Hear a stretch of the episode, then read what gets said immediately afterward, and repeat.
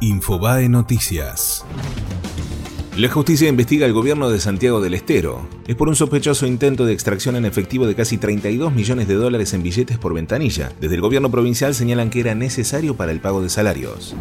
Aerolíneas Argentinas suspendió a 370 empleados y desde los gremios anunciarán nuevas medidas de fuerza. La sanción es por haber realizado una asamblea de 11 horas el 8 de noviembre que provocó la suspensión de 258 vuelos. Premiaron a la policía que enfrentó a delincuentes a los tiros en Lanús. La agente fue recibida por el intendente Néstor Grindetti que en redes sociales escribió Estamos orgullosos de su accionar y por eso la reconocemos y le acompañamos en este momento.